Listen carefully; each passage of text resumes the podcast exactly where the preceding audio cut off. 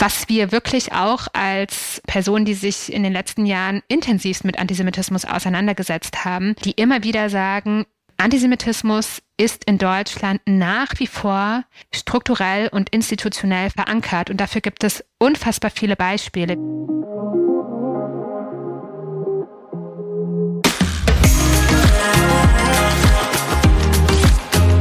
Hallo und herzlich willkommen zum Femtastics Deep Dive Podcast mit Anna Weilberg und Lisa van Houtem, den Gründerin des Magazins Femtastics. Wie wollen wir leben, lieben, arbeiten, fühlen? Wir ergründen mit ExpertInnen tabulos und offen Fragen, die uns bewegen. Und geben Impulse für neue Perspektiven, Haltung und positive Veränderungen.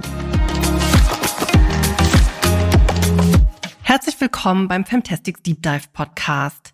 Seit dem 7. Oktober ist die Welt eine andere. Sicherlich habt ihr die schrecklichen Ereignisse in Israel und Palästina und deren Auswirkungen sowie Konsequenzen vor Ort, aber auch global und insbesondere in Deutschland verfolgt. Wir wollen heute nicht versuchen, den Nahostkonflikt zu erklären.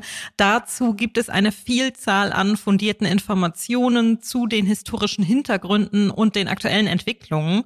Wir teilen da einige Links mit Empfehlungen in den Show Notes und empfehlen allen, sich nach Möglichkeit tiefer und differenziert zu informieren, denn das ist ein komplexes Thema, was man nicht so einfach versteht und da helfen eben einfach mehr Informationen auch weiter. Das wollen wir heute nicht versuchen, aber uns haben in den letzten Wochen verschiedene Aspekte bewegt und beschäftigt. Ja, und das sind Aspekte, von denen wir denken, die euch vielleicht auch bewegt haben.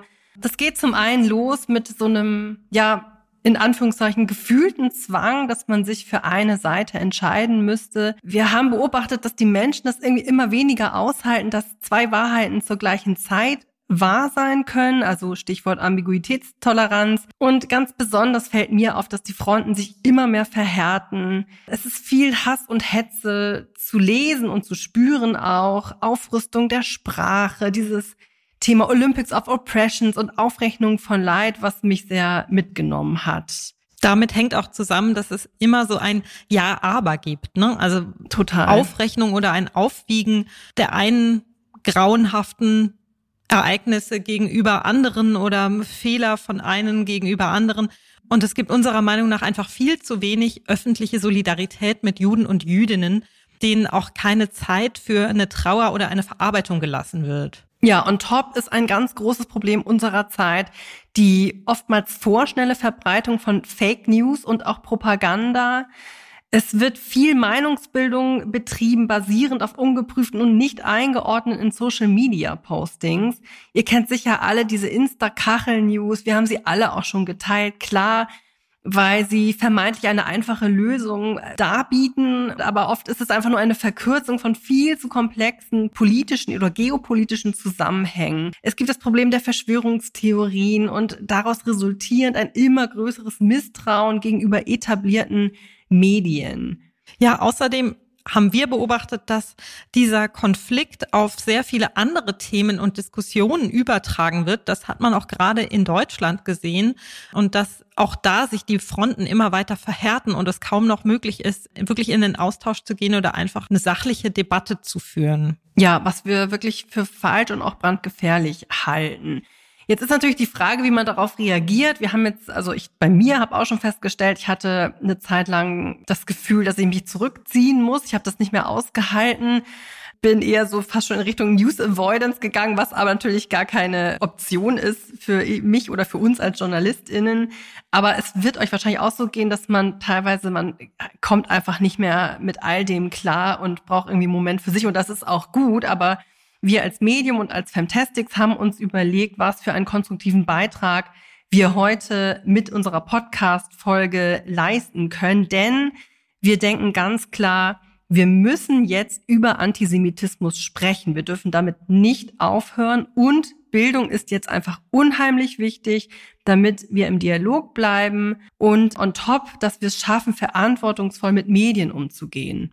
Ja, und dafür haben wir uns eine Gesprächspartnerin gesucht, die Expertin in diesem Gebiet ist. Das ist Dr. Deborah Schnabel. Sie ist seit 2022 Direktorin der Bildungsstätte Anne Frank in Frankfurt am Main und davor war sie stellvertretende Direktorin der Bildungsstätte mit Schwerpunkt auf digitale politische Bildung. Und mit ihr zusammen möchten wir heute versuchen, ein Gespräch über diese ganzen schweren Themen zu führen. Hallo Deborah, wir freuen uns sehr, dass du heute dir die Zeit nimmst und bei uns beim Fantastic Deep Dive Podcast zu Gast bist. Hallo, vielen Dank für die Einladung. Sehr gerne. Unsere erste Frage heute. Warum projizieren, also unserer Beobachtung nach, jetzt müssen wir mal schauen, ob du diese teilst, mhm. so unterschiedliche Menschen eigentlich so viel auf diesen oder in diesen Nahostkonflikt. Hm. Ja, ich bin eurer Meinung. Also mhm. definitiv, der Nahostkonflikt ist eine Projektionsfläche. Mein Kollege Meron Mendel, mit dem ich ja gemeinsam die Bildungsstätte Anne Frank leite, hat ein ganz tolles Buch geschrieben. Das nennt sich Über Israel reden, das ich an der mhm. Stelle auch nochmal ganz wärmstens gerade in der aktuellen Zeit empfehlen möchte. Und er hat einmal gesagt, wenn wir über Israel reden, reden wir über uns selbst. Und ich finde, das trifft es ganz gut. Ich mhm. finde gleichzeitig, dass die Frage, warum der Nahostkonflikt bei so vielen Menschen, auch gerade in der aktuellen Situation, so starke Gefühle auslöst und die Betroffenheit ja deutlich stärker ist als bei so vielen anderen auch großen und schwerwiegenden Konflikten auf der Welt, mhm. da gibt es eigentlich so keine rational erklärbare Antwort. Zumindest mhm. sind viele, unter anderem auch ich, da immer noch auf der Suche.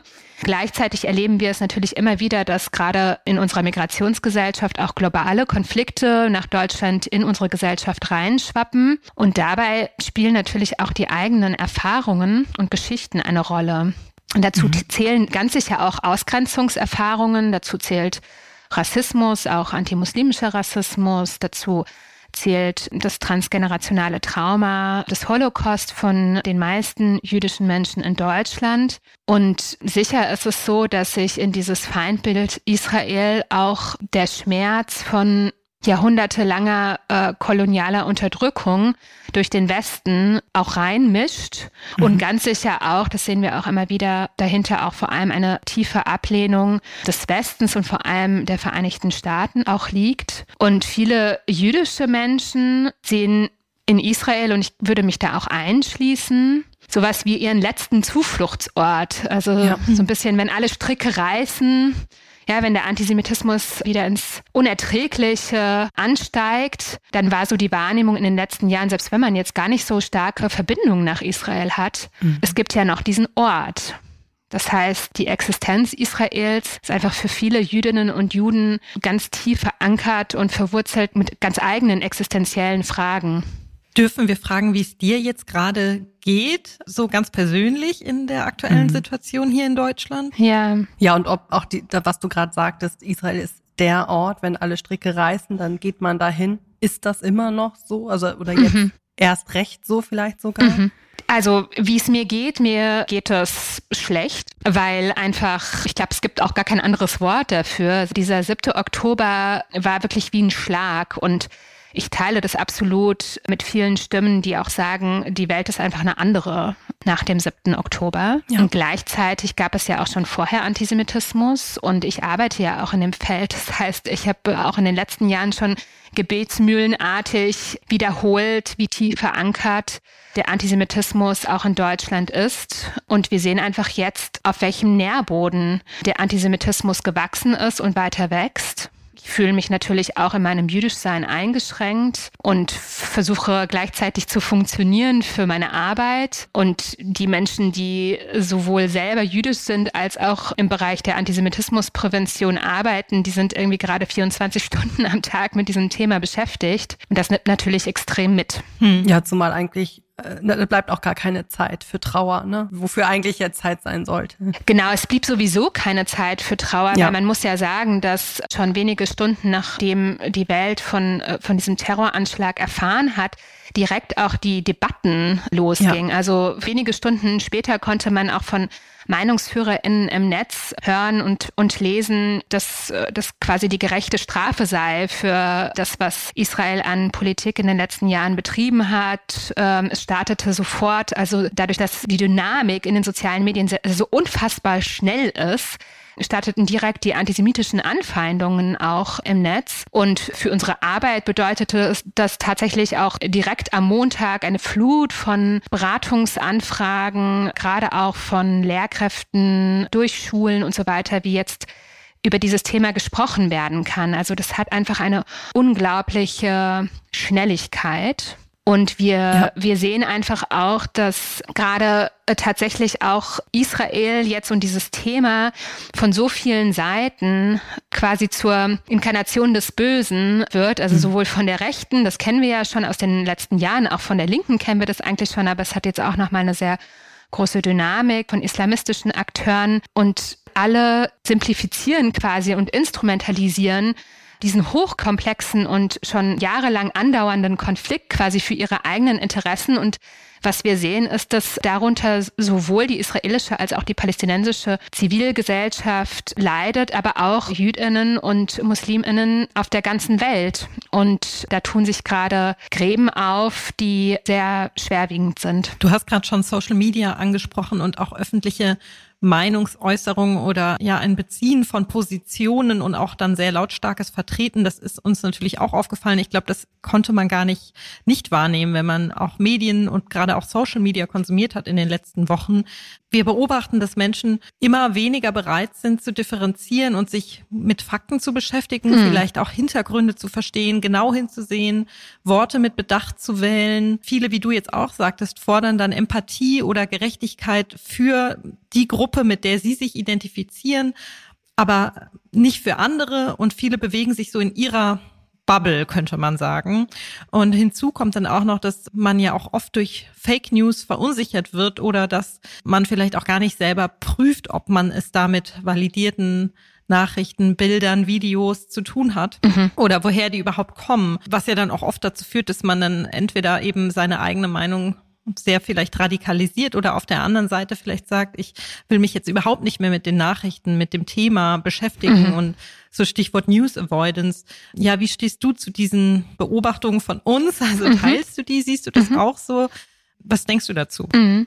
Du hast ja jetzt ganz viele verschiedene Herausforderungen angesprochen, die wir gerade sehen. Also das eine ist, das ist wirklich auch ziemlich einzigartig, was da gerade passiert entlang dieses Konfliktes in den sozialen Medien. Also wir können natürlich schon in den letzten Jahren beobachten, dass der Algorithmus gerade auf TikTok beispielsweise jetzt, gerade auch in Krisenzeiten, auch während der Eskalation im Nahostkonflikt, immer wieder zu, also 2021 hat man von der sogenannten TikTok-Intifada gesprochen. Also auch da gab es hm. schon ein Abbild des Konfliktes und Antisemitismus in den sozialen Medien und auf TikTok. Aber das wird immer stärker und wir sehen tatsächlich auch, dass sich viele jetzt gerade politisieren. Also viele, die in mhm. den sozialen Medien, hm, weiß ich nicht, InfluencerInnen, so auch so Mikro-InfluencerInnen, die zu Beauty und Mode und Food oder whatever auf TikTok unterwegs sind, weil ja auch beispielsweise TikTok eigentlich ein Unterhaltungsmedium war und auch noch in großen mhm. Teilen ist, aber jetzt auch so ein bisschen zweckentfremdet wurde in den letzten Jahren oder um es anders zu sagen, auch positiv genutzt wurde. Ja, also wir nutzen es ja auch selber für unsere politische Bildungsarbeit. Also ich will das überhaupt nicht äh, verteufeln in keinster Weise. Aber man sieht jetzt, dass wenn Personen, die eigentlich mit ganz anderen Unternehmen, mit ganz anderen Themen, so im Unterhaltungsbereich, in den sozialen Medien unterwegs sind. Und auch große Reichweite haben dadurch. Genau. Ne? Und das auch nicht verstehen, dass äh, diese Riesenreichweite auch mit einer Verantwortung einhergeht. Also wirklich ja dieses Verinnerlichen, dass Botschaften, die ich sende, wenn ich irgendwie 40.000, 50.000 bis 100.000 oder gar vielleicht Millionen FollowerInnen habe, dass das nicht mal eben so ein, ich setze mal schnell irgendwie ein Video ab, ein Tweet ab, wie auch immer. Und es geht ja um eigentlich belanglose Dinge, sondern es beeinflusst wirklich die Meinung von vielen und es befeuert radikale Strömungen mit. Dieses Verantwortungsbewusstsein ist einfach bei vielen noch nicht da. Dazu kommt, dass sich die meisten überhaupt gar nicht damit auseinandersetzen, warum sie was an Botschaften senden wollen. Also es fehlt wirklich dieser vorgeschaltete Reflexionsprozess von allen, die sich in den sozialen Medien äußern. Um was geht es mir eigentlich? Habe ich genug Wissen dazu? Kann ich die Dinge differenziert beurteilen? Geht es mir darum, bestimmte Fakten darzustellen? Geht es mir darum, Empathie zu äußern? Solidarität zu äußern. All das ist überhaupt nicht klar, wenn sich diese InfluencerInnen äh, äußern.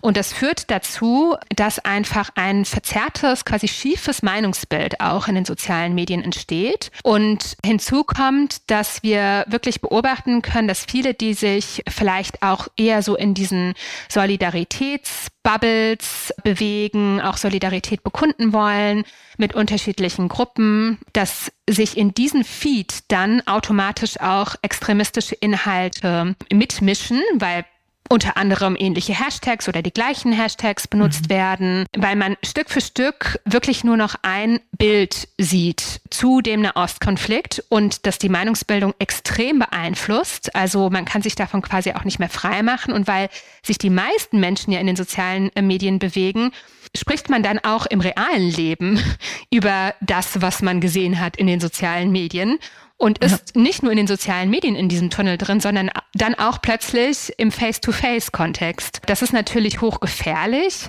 und dem wird im Moment kaum etwas entgegengesetzt. Also mhm. ja. da fehlt es auch absolut an Lösungen, an Angeboten und an so einem wirklich orchestrierten und von verschiedenen Seiten durchdachten Plan, wie man dem jetzt begegnen kann. Und deswegen bahnt sich das einfach immer weiter seinen Weg. Was für Empfehlungen hast du denn bezüglich des Medienkonsums? Also gerade wenn man das Ziel hat, eine fundierte Meinung sich zu bilden. Mhm. Ja, also ich glaube, der erste Schritt ist immer, dass man sich bewusst wird über diese Mechanismen, die hinter den sozialen mhm. Medien stecken. Also ich merke es selber an mir, ich tappe auch mitunter in diese Falle rein. Das wäre auch die Frage, wie du persönlich das genau. handhabst. Kannst auch gerne, mhm. wenn du magst, mit uns teilen. Also ich merke es wirklich, dass man selbst als willige Person wirklich mit Mühe sich in den sozialen Medien andere Perspektiven einholen muss, weil man also durch diesen dahinterliegenden Algorithmus einfach in diesen Sog reinkommt, ja, und auch gar nicht so richtig anders kann.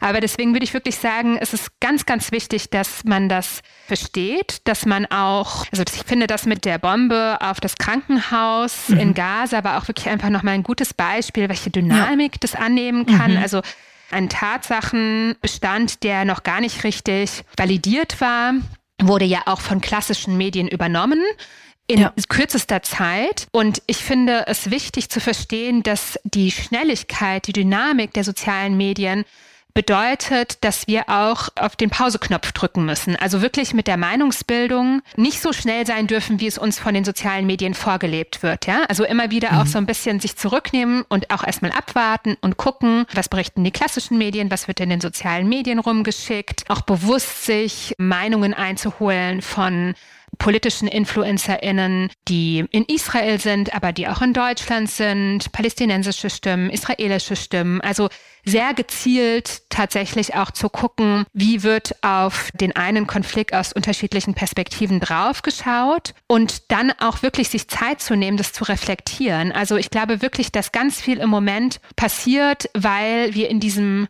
Sog drin sind und gar nicht mehr so zur Seite treten können und gucken können, gut, also was habe ich jetzt alles für Informationen hier zur Verfügung und mhm. welche Haltung kann ich eigentlich dazu entwickeln? Weil ja auch schon oft direkt eine Haltung von uns eingefordert mhm. wird. Also ich merke das total ja, bei den InfluencerInnen genau, die in so einen Strudel reinkommen. Also gerade auch so, sagen wir mal, Fashion-InfluencerInnen, die haben sich am Anfang gar nicht geäußert dann irgendwann fühlen sie sich unter Druck gesetzt, sich zu äußern, äußern sich in eine Richtung, bekommen dann vielleicht negatives Feedback von der anderen Seite und dann fängt so ein Strudel an, ja, ja. den sie gar nicht mehr so richtig anhalten können. Und man kann das so von außen beobachten und man merkt einfach, es fehlt dieser Pauseknopf zum Reflektieren. Es wurde ja auch einigen auch politischen Akteuren oder Akteurinnen und auch ja medialen Stimmen, sage ich mal, auch vorgeworfen zum Teil, ah, jetzt hast du dich noch nicht positioniert, jetzt bist mhm. du still, warum sagst du jetzt nichts? Mhm. Ähm, also da hat man auch ganz stark, finde ich, beobachten können, dass es so, ein, so eine Erwartungshaltung und so einen Druck gab, auch ja. sich zu positionieren ne, und dazu was zu äußern und dass es gar nicht so richtig toleriert wird, erstmal sich zurücknehmen zu wollen, um vielleicht auch gerade diese Komplexität erstmal zu verarbeiten und vielleicht auch zu sagen, das ist eben so komplex. Ja. Die Realität ist da nicht so einfach auch vielleicht zu erkennen. Da kann ich jetzt nicht sofort mich zu, äh, mhm. zu äußern oder eine Position zu beziehen. Mhm. Ja, wobei es natürlich, glaube ich, da ein paar Aspekte gibt, die kann man sehr wohl ganz klar benennen und herausstellen. Ne? Das war dann ja auch die Kritik, wo es vielleicht gar nicht so komplex ist, wie gesagt wird. Also das ist ja auch wieder so eine Form von Silencing mhm. teilweise, ne? dass gesagt wird, du bist kein Experte, dann sei mal lieber ruhig. Aber es ist ja auch eigentlich wichtig, dass man sich jetzt gerade im Fall von Antisemitismus wirklich ganz klar positioniert mhm. und das erstmal auch ganz klar herausstellt, was meiner Beobachtung nach viel zu wenig passiert mhm. ist, auch unmittelbar. Also ja. klar, ich weiß auch, was du meinst, Anna, dass man das vielleicht auch in dem Moment erstmal nicht kann und verarbeiten muss und geschockt ist, aber da ja wirken einfach ganz viele unterschiedliche Aspekte. Ne? Ja, also ich, ich gebe euch beiden recht, weil es gibt tatsächlich auch keine pauschale Empfehlung ja. dafür, weil es äh, total darauf ankommt, was ist das für eine Influencerin oder ein Influencer? Ist das eine Person, die im Unterhaltungssektor vorher unterwegs war oder ist das eine Person, die sich vorher schon ganz klar politisch geäußert hat? Hat diese Person eine Betroffenheit oder nicht? Und was soll geäußert werden? Also geht es darum, auch Solidarität zu bekunden, zum Beispiel mit den Opfern durch den Terroranschlag der Hamas, mit jüdischen Menschen in Deutschland? Oder geht es darum, dass die Person das Gefühl hat, sie möchte sich für beide Seiten gerne einsetzen und dann sehen wir auch, dass viele wirklich auch nichts mehr sagen, weil sie irgendwann auch einfach Angst haben, dass sie irgendeiner Partei auf die Füße treten oder irgendwie auch verletzen mit dem etwas nicht sagen oder mit dem Falschgesagten. Und dahinter liegt auch tatsächlich oft fehlendes Wissen. Und ich finde, jetzt ist auch so eine Zeit gekommen, äh, wo eigentlich alle, also sollte die ganze deutsche Gesellschaft durchziehen, anerkennen, dass man sich mit Antisemitismus in Deutschland wirklich auseinandersetzen muss, dass man sich selber befähigen muss, zu verstehen, was ist Antisemitismus, was bedeutet es, wenn das Existenzrecht Israels in Frage gestellt wird. Viele sagen, der Nahostkonflikt ist mir zu komplex, da steige ich erst gar nicht ein. Und wir sehen aber gleichzeitig, dass dieser Konflikt schon längst in die deutsche Gesellschaft übergeschwappt ist. Also frage ich mich, warum sich nicht viel mehr Menschen auch intrinsisch motiviert jetzt mit dem Nahostkonflikt auseinandersetzen, wenn er sowieso schon so, so viel Raum einnimmt hier in Deutschland, mhm. statt sich immer wieder auch so hinter diesem Nichtwissen auch zu verstecken, ja. Da finde ich, ist jetzt, ist der Moment gekommen, wo man so ein bisschen tiefer erwarten kann, dass mehr Menschen da tiefer einsteigen in das Thema. Ja, das war uns auch wichtig, werden deshalb in die Show Notes auch einige Link-Empfehlungen packen mhm. Äh, für alle, die da hoffentlich dann tiefer einsteigen wollen, um mehr durchzublicken. Ja. Vielleicht bleiben wir trotzdem noch einen Moment bei dem Thema Social Media, weil genau wie wir schon festgestellt haben, wir bewegen uns da alle sehr viel und ich möchte nochmal herausstellen, ja, wie krass es einfach war in den letzten Wochen zu beobachten, wie sich die Fronten da immer mehr verhärten, also wie auch die Sprache so roh geworden ist. Also es gab unheimlich viel Hass und Hetze zu beobachten. Und hinzu kamen dann noch Äußerungen aus der Politik, die sowohl antimuslimischen Rassismus schüren, als eben auch den Antisemitismus verherrlichen oder ähm, ja PolitikerInnen, die sich nicht genügend abgrenzen. Und irgendwie droht hier gefühlt Fragezeichen eine weitere Spaltung der Gesellschaft. Also man denkt vielleicht auch an die umstrittenen Verbote von Solidaritätsdemos, da kann man auch natürlich drüber diskutieren. Aber was denkst du dazu? Wie lässt sich diese Spaltung aufhalten? Was kann man hier tun? Also ich bin definitiv der Meinung, dass das, was wir gerade erleben, zu einem tiefen Spalt führt. Mhm. Wir als Bildungsstätte Anne Frank, das ist vielleicht auch gar nicht so gewöhnlich, arbeiten tatsächlich schon seit vielen Jahren relativ gleichwertig zu Antisemitismus und Rassismus und auch insbesondere zu antimuslimischem Rassismus. Und mhm. viele KollegInnen von mir haben sich sehr stark dafür eingesetzt und damit auseinandergesetzt, wie Antisemitismus und Rassismus zusammengedacht werden können, haben auch viel Dialogarbeit, jetzt nicht im Sinne von theologischem Dialog, sondern eher die verschiedenen Bubbles, die sich entweder mit rassismuskritischer Arbeit versus antisemitismuskritischer Arbeit auseinandergesetzt haben, in den letzten Jahren auch zusammenzubringen und auch Erinnerungen zusammenzudenken, Stichwort multidirektionale Erinnerungen zu fördern. Und äh, wir haben bestimmt, also das ist auch nicht leicht, also da gab es auch viel Diskurs, viel Streit, es gab auch Canceln, es gab mhm. aber auch viel, viel Annäherung und viele Gespräche und es ist tatsächlich, finde ich, gerade in den letzten zwei, drei Jahren, gerade auch so mit der Black Lives Matter Bewegung auch so mhm. ein Zusammenstehen gewachsen. Ja, also man setzt sich füreinander ein und das ist tatsächlich jetzt seit dem 7. Oktober gebrochen. Und mhm, ja. wir sehen, dass es sehr viel Polarisierung gibt, dass auch zu Recht von beiden Seiten Solidarität vermisst wird, dass auch viele in der Situation sind, das darf man auch nicht vergessen, noch so sehr auch mit ihrem eigenen Schmerz und Leid befasst zu sein. Und man darf auch wirklich nicht, also viele sagen den 7. Oktober immer im Sinne von, es gab den 7. Oktober und dann war es abgeschlossen und dann folgten die Militärangriffe. Aber man darf nicht vergessen, dass die Geiseln ja auch immer noch verschleppt sind und das nicht das klar ist. Also der Terror dauert an, will mhm. ich damit sagen. Das ja. heißt, es gibt diesen Trauerprozess, aber es gibt diesen weiteren Angstprozess und dann startete ja auch eine Welle von antisemitischen Angriffen. Also man befindet sich so in diesem eigenen Schmerz und in diesem Schmerz ist es auch ehrlicherweise schwieriger, als wenn man in einem neutralen Gemütszustand ist, die Perspektive von anderen einzunehmen und empathisch zu sein, weil man ist ja in einer, ja. in einer Situation, wo man mhm. etwas braucht, ja. Und ich glaube, dafür Verständnis aufzubringen, ist gerade sehr, sehr wichtig. Also, das sage ich auch mhm. zu allen, die betroffen sind, zu verstehen, man hat einfach auch nur begrenzte Ressourcen und das sollten alle irgendwie auch anerkennen. Was wir aber sehen, ist, dass ja die Politik diese Spaltung mit der Art und Weise, wie sie sich äußert, auch im Sinne der Asyl- und Migrationsdebatte zum Beispiel. Also sich in einer, ich muss es wirklich sagen, auch inkompetenten Art und Weise äußert und verhält und diese Polarisierung zusätzlich spaltet. Also man hat wirklich das Gefühl, dass diese Situation auch gerade instrumentalisiert wird und zwar nicht nur von ja. rechten Akteurinnen, sondern vom breiten Spektrum politischer Parteien und das schützt nicht und es führt auch nicht zusammen und das führt auch nicht dazu, dass diese Risse kleiner werden, sondern eher, dass sie größer werden und das ist sehr schwierig. Ja, absolut. Ich denke da natürlich sofort an das Spiegelcover mit Olaf Scholz und wir müssen im großen ja. Stil abschieben, was ja unmittelbar danach erschienen ist ja. und viele weitere andere Beispiele. Wenn wir jetzt nochmal bei dem Antisemitismus bleiben und auch das genau kam dann ja auch eben in diesem Zuge vermehrt auf, dass vermehrt von dem importierten Antisemitismus gesprochen wurde. Kannst du das in diesem Kontext nochmal hm. darlegen, warum genau das auch falsch und gefährlich ist, mhm. das so in den Fokus zu rücken? Ja, also ehrlicherweise finde ich, das ist auch so ein bisschen so eine Scheindebatte. Da wird so ein Begriff äh, eingeführt und auch von Personen wie Aiwanger zum Beispiel benutzt, ja. wo man auch, also da, da, hat man so ein bisschen das Gefühl, das ist irgendwie wie so eine Satire. Hm. Ja.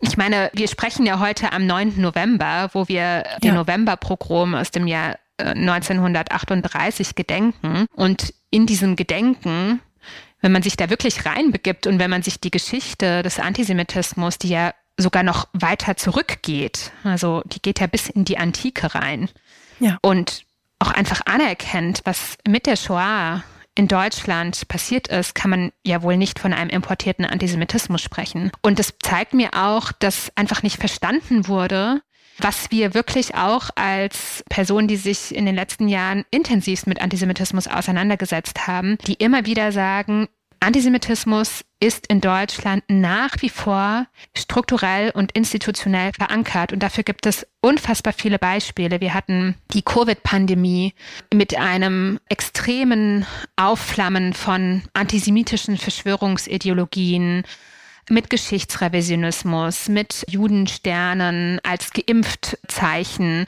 auf Demonstrationen, auf denen Covid-LeugnerInnen neben Rechtsextremistinnen liefen. Also ja. das ist gerade mal ein Jahr her, dass noch diese Proteste am Ende der Pandemie äh, stattgefunden haben, um jetzt nur ein, ein Beispiel rauszugreifen. Mhm. Also wir haben, ich, wir sind ja in Frankfurt, wir haben die Chatgruppen der Frankfurter Polizei.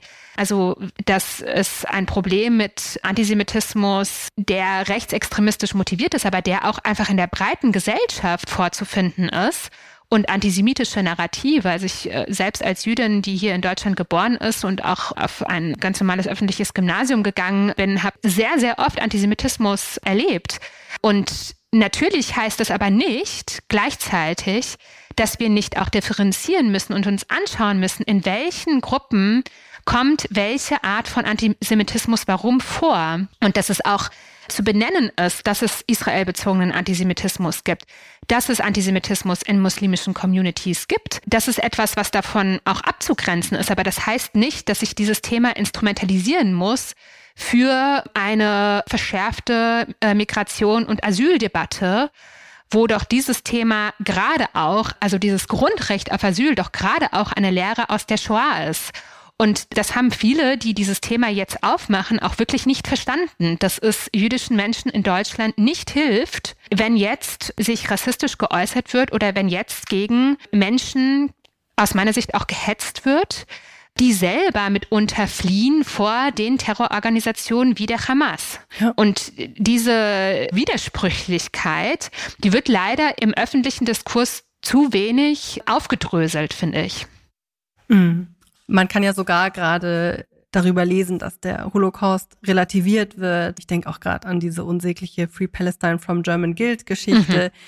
Das sind so Sachen, wo ich ehrlich gesagt oder wir dachten, dass darüber in Deutschland Konsens herrscht. Also persönlich haben wir das Gefühl, dass das gesamte Weltbild irgendwie ins Wanken gerade gerät. Also aus unserer Perspektive jetzt natürlich als irgendwie Deutschgeborene, die das in der Schule das Thema groß hatten dieses Thema deutsche Verantwortung, das kennen wir natürlich und uns ist das auch wichtig und aber trotzdem fragen wir uns gerade, waren wir da irgendwie zu naiv? Und das ist ja auch gerade die Debatte, ist dieses nie wieder, war das dann am Ende doch irgendwie eine hohle Phrase?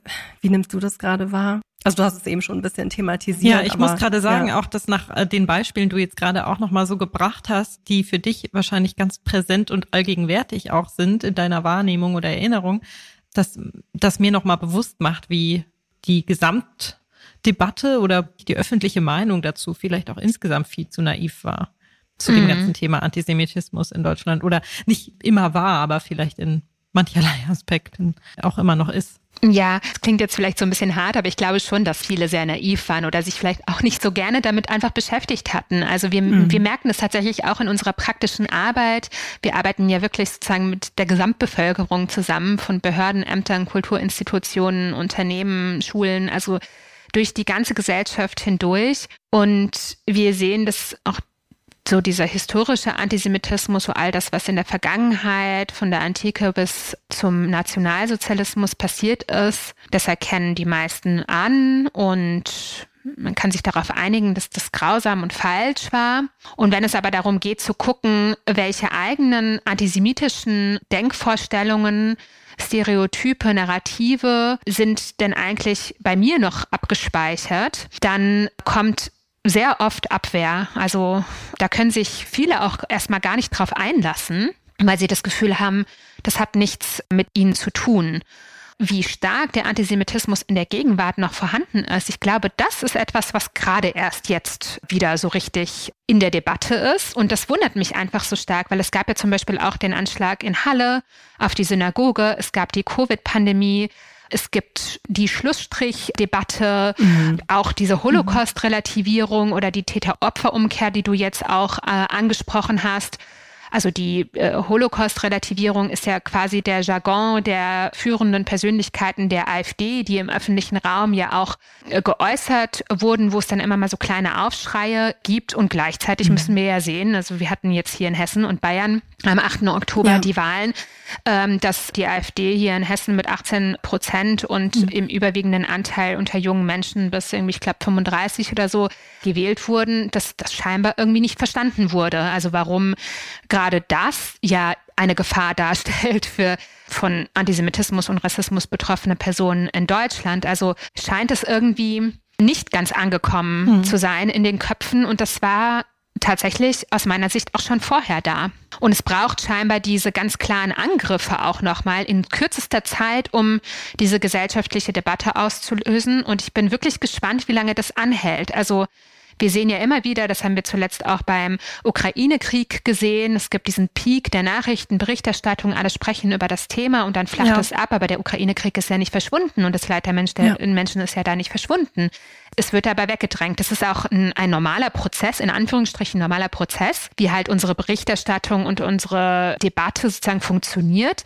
Aber das wird dem Antisemitismus bzw. den jüdischen Menschen in Deutschland nicht helfen, wenn wir da jetzt irgendwie zwei Monate drüber sprechen und dann alles ist wie vorher und auch die Politik jetzt nicht wirklich auch einhält, also nie wieder und die deutsche Staatsräson auch mit Inhalten füllt und zum Beispiel wirklich auch finanziell die Antisemitismusprävention oder die Stärkung jüdischen Lebens in Deutschland finanziell auch ausstattet. Also wenn das nicht kommt, dann sind das nur Worte die wiederholt werden. Ja, es ist ja leider auch nicht nur oder erschreckenderweise nicht nur in Deutschland, sondern auch in, in einigen anderen europäischen Ländern so, dass man wirklich einen Rechtsruck auch in der Gesellschaft und der Politik beobachten kann. Und ja, wir fragen uns, wie, glaube ich, viele Menschen so erschüttert und irgendwie mit so einem Gefühl der Hilflosigkeit, was kann man denn dagegen tun? Also es ist jetzt ein bisschen einfach die Frage an dich weiterzugeben. Du wirst da sicherlich auch nicht die universelle Lösung für haben, schön wär's. Aber wir können direkt überleiten zu eben deinem Kernthema und dem Auftrag der Bildungsstätte Anne Frank. Also die Antwort kann wahrscheinlich nur sein Information und Bildung. Inwieweit hilft beides nämlich gegen den Hass? Das ist tatsächlich auch eine komplexe Frage. Ich würde sagen, generell Information und Bildung helfen, aber ich glaube, wir sind jetzt an einem Punkt angekommen, wo so Einzelmaßnahmen nicht mehr ausreichen. Und ich glaube wirklich, wenn wir jetzt präventiv arbeiten wollen, damit wir nicht bei der nächsten Bundestagswahl eine mindestens in Teilen rechtsextremistische Partei hohe Zustimmungswerte erreichen sehen, und die Vorläufer dafür haben wir ja jetzt schon gesehen bei den Landtagswahlen und werden wir auch weiter sehen in der Folge, dass es nicht ausreicht, wenn die Verantwortung auf die politische Bildung abgewälzt wird und es auch nicht ausreicht, wenn die Verantwortung auf Betroffene abgewälzt wird, die immer wieder wiederholen, wie gefährlich es ist, wie dramatisch es ist, wie sehr sie sich zurück und retraumatisiert fühlen, wenn so etwas passiert. Und da gibt es einfach noch andere gesellschaftliche Akteure, die jetzt zentral sind. Darunter fällt für mich auch die Presse, die einfach mitunter sehr sensationslustig berichtet. Und ich finde, so ein Spiegelcover ist ja eigentlich das beste Beispiel dafür. Das war ja nicht nur nach dem Anschlag der Hamas, sondern auch nach dem Wahlerfolg der ja. AfD. Ja. Und da sieht man einfach sehr deutlich, dass die Politik sich nicht klar genug abgrenzt. Wir hören das auch von PolitikerInnen, mit denen wir sprechen, dass die sogenannte Brandmauer auch immer mehr schwindet. Wir sehen ja auch erste Anzeichen dafür, dass das so ist.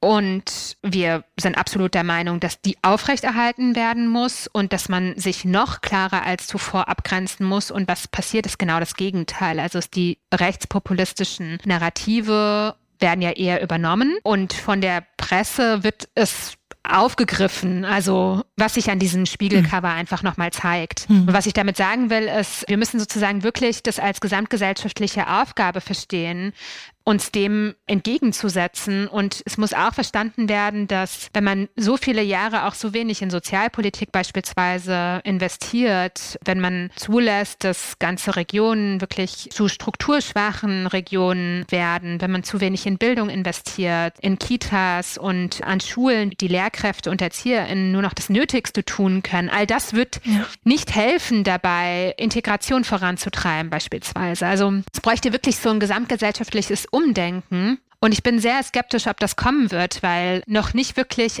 erkannt wurde scheinbar, welche große Gefahr das auch darstellen kann. Hast du denn noch die Hoffnung, dass man weiterhin zumindest im Dialog bleiben und Menschen über Bildung erreichen kann oder im Austausch auch bleiben kann, um möglichst vielfältige Perspektiven darlegen zu können? Oder glaubst du, dass man manche Menschen auch gar nicht oder gar nicht mehr erreichen kann? Also prinzipiell glaube ich, es liegt ja auch so ein bisschen in der Natur der Sache, wenn man in der politischen Bildungsarbeit tätig ist und wenn man auch versucht, viel nach außen zu gehen, ist natürlich ein großer Wunsch, andere anzustecken. Also im Prinzip mit jedem Podcast, in jedem Gespräch versucht man Menschen dafür zu sensibilisieren, wie wichtig es ist, laut zu sein, wie wichtig es ist, sich einzusetzen und weiterzutragen. In der Hoffnung natürlich, dass der Funken überspringt und dass man was bewegen kann. Und ich glaube auch wirklich daran, dass das auch in Teilen passiert. Ich glaube nur, es muss noch schneller passieren. Man braucht ja. quasi so eine Bewegung jetzt dahinter. Mhm. So ein bisschen wie das auch bei Fridays for Future ist für das Klima bräuchte es jetzt eigentlich so eine Bewegung für Demokratie und gesellschaftlichen Zusammenhalt. Und die müssen richtig laut und nachhaltig sein. Und ich glaube noch immer daran, dass das irgendwie passieren kann. Und vielleicht ist jetzt auch ein Moment, wo man ganz viel aktivieren kann, ganz viele auch motivieren kann, nochmal anders darüber nachzudenken. Und ich weiß aber auch aus meiner Arbeit, dass es Personen gibt, die man auch nicht mehr erreichen kann. Aber ich glaube nicht, dass das das Ziel sein muss. Ich glaube, die, die man nicht mehr erreichen kann, die würde ich gar nicht mehr adressieren, sondern mir ist es wichtig, die zu erreichen. Und das ist die Masse, die in der Mitte mhm. sind, die auch vielleicht noch unentschieden sind, die sich neutral fühlen, die vielleicht auch gar nicht so politisch gebildet sind, die einfach so ihrem Alltag nachgehen. Und ich glaube, die muss man erreichen, damit man diese kleine Gruppe an Menschen, die wirklich auch extremistisches Gedankengut haben beispielsweise, dem auch etwas entgegensetzen kann. Und das muss sozusagen die große gesellschaftliche Masse sein, die sich für Demokratie und gegen jede Form von Menschenfeindlichkeit einsetzt. Vielen Dank, liebe Deborah. Wir hoffen, dass wir tatsächlich mit dieser Folge heute da einen ja, kleinen Beitrag zu leisten können. Wir danken dir sehr, dass du ja dir die Zeit genommen hast und heute zu Gast bei uns warst. Vielen Dank. Vielen Dank für diese Gelegenheit. Ja, und wir hoffen, dass alle, die diese Folge hören, sie weiterleiten an Menschen, die vielleicht genauso irgendwie unentschlossen sind, nicht genau wissen, was sie denken sollen, verunsichert sind. Denen empfehlen wir allen auch nochmal, sich anzuschauen, was du beruflich machst und welche Bildungsangebote es da gibt. Ja, danke schön. Danke euch. Wir bedanken uns nochmal ganz herzlich bei Dr. Deborah Schnabel, dass sie sich gerade jetzt die Zeit für uns genommen hat und bei uns zu Gast war und wir hoffen, dass euch dieses Gespräch, diese Podcast-Folge dabei hilft, dass ihr weiter im Dialog bleibt, weiter über Antisemitismus sprecht und diesen auch benennen könnt, wenn ihr ihn beobachtet oder irgendwo mitbekommt. Und auch, dass ihr Nachrichten und andere Inhalte in Medien und auf Social Media verantwortungsvoll konsumieren könnt. Ja, vielen Dank auch an euch fürs Zuhören. Wir freuen uns wie immer über alle, die unseren Podcast weiterempfehlen oder auch bewerten. Und wenn ihr Fragen oder Anmerkungen habt zu unserem Podcast, dann findet ihr uns auf Instagram unter @femtastics oder ihr schreibt uns eine E-Mail an podcast@femtastics.com. Wenn ihr unseren unabhängigen Journalismus unterstützen wollt, könnt ihr das gerne via Steady machen. Hier heißen wir Femtastics. Ansonsten freuen wir uns darauf, euch in zwei Wochen wieder zu hören. Bis dann.